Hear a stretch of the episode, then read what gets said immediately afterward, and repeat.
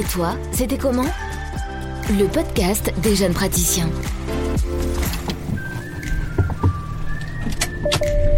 Je m'appelle Tiffany Celerini Santiago. Je suis infirmière euh, diplômée depuis 4 ans euh, actuellement et ça fait environ un an que je suis euh, infirmière libérale remplaçante. Ici, on est dans le 11e arrondissement de Marseille où je fais actuellement un remplacement d'une collègue qui est en congé toute la semaine. C'est une semaine avec un petit peu plus de travail, mais, c'est comme ça dans, notre profession. Là, je suis euh, sur euh, ma tournée qui est à peu près composée d'une trentaine à une quarantaine de patients par jour. Ça varie bien entendu. Euh, on a parfois un peu plus de travail, parfois un petit peu moins. Tous les jours ne, ne sont pas les mêmes. Avant, ben, je travaillais en milieu hospitalier, j'étais salariée. J'ai travaillé en pneumologie.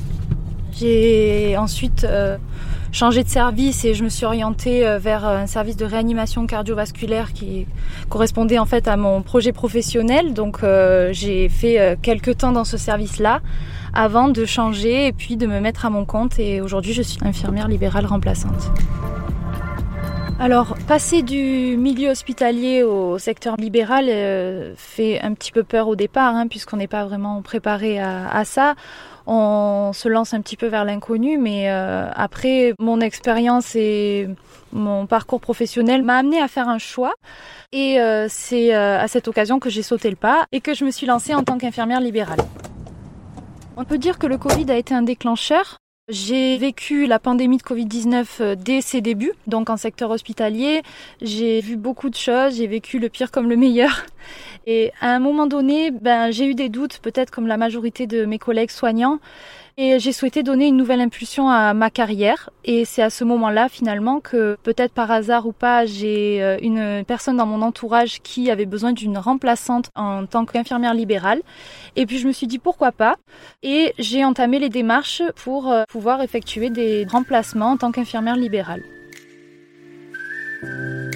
La responsabilité euh, que nous avons euh, auprès des patients euh, ne change pas en secteur libéral ou en secteur hospitalier. Hein. Nous avons exactement la même responsabilité auprès des patients. À ce niveau-là, c'est un invariant. Hein.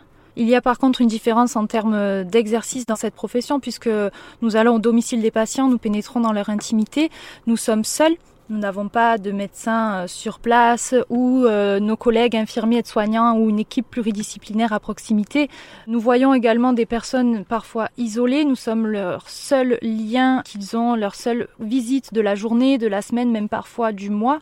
Donc le fait de voir ces personnes tous les jours nous donne finalement une responsabilité différente tant sur le plan professionnel que sur le plan humain.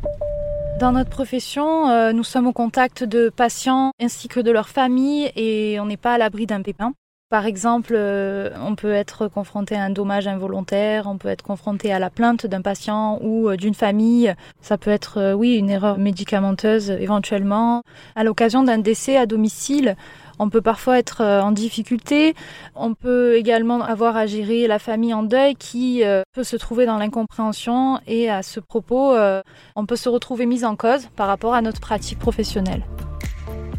Personnellement, j'ai été confrontée un jour à une situation un petit peu particulière puisque arrivée au domicile d'une patiente qui souffrait d'une pathologie respiratoire chronique, eh ben, elle avait une saturation très basse, ce qui indique qu'elle avait du mal à respirer. Et cette dame qui était euh, à ce moment-là sous oxygène était en détresse, donc j'ai appelé les secours, le SAMU, qui sont venus. La famille n'étant pas présente, je les ai eus par téléphone, leur ai expliqué euh, exactement la situation et ce qu'il se passait et à quel endroit ils pouvaient retrouver euh, leur maman à l'hôpital aux urgences. Ensuite, ce qu'on a appris, c'est que cette dame souffrait d'une pneumopathie sévère, a été euh, traitée euh, et euh, prise en charge plusieurs semaines à l'hôpital. En revanche, quelques mois après, on a été contacté par la famille qui se demandait pourquoi j'avais appelé les pompiers pour cette dame qui allait très bien.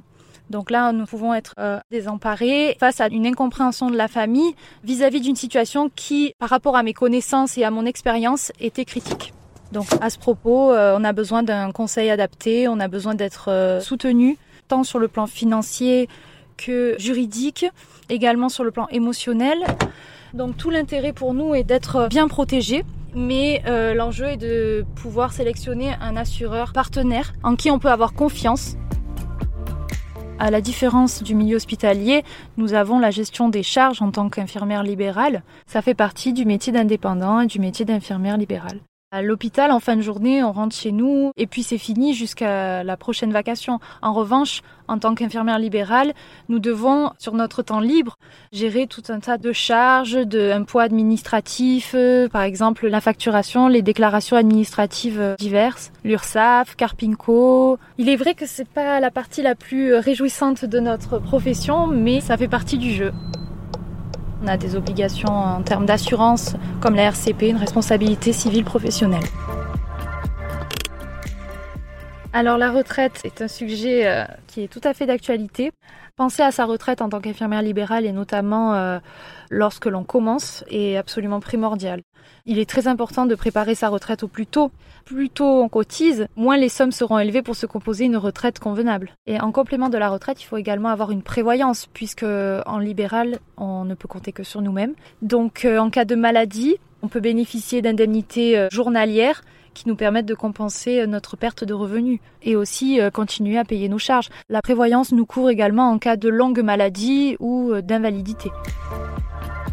En commençant mon activité de libéral euh, il y a un an, j'ai dû tout apprendre euh, dès le début et auprès de mon assureur, j'ai pu bénéficier de conseils adaptés et aussi d'un aiguillage qui a été pour moi euh, primordial lorsqu'on débute en tant que libéral et notamment par exemple pour trouver un comptable ou pour toute autre question, pour tout autre besoin, mon assureur était là pour répondre à mes questionnements. Ce que je peux dire à ceux qui débutent, c'est que c'est pas facile, surtout au démarrage, avec euh, beaucoup de paperasse administrative, mais il est important de s'entourer de personnes de confiance, de prendre tous les conseils et n'ayez pas peur, ça vaut vraiment le coup. Allez, faut que j'y retourne, il est temps de reprendre la tournée de l'après-midi. J'ai environ une quinzaine de patients à voir, c'est parti. Et toi, c'était comment? Le podcast des jeunes praticiens avec la médicale.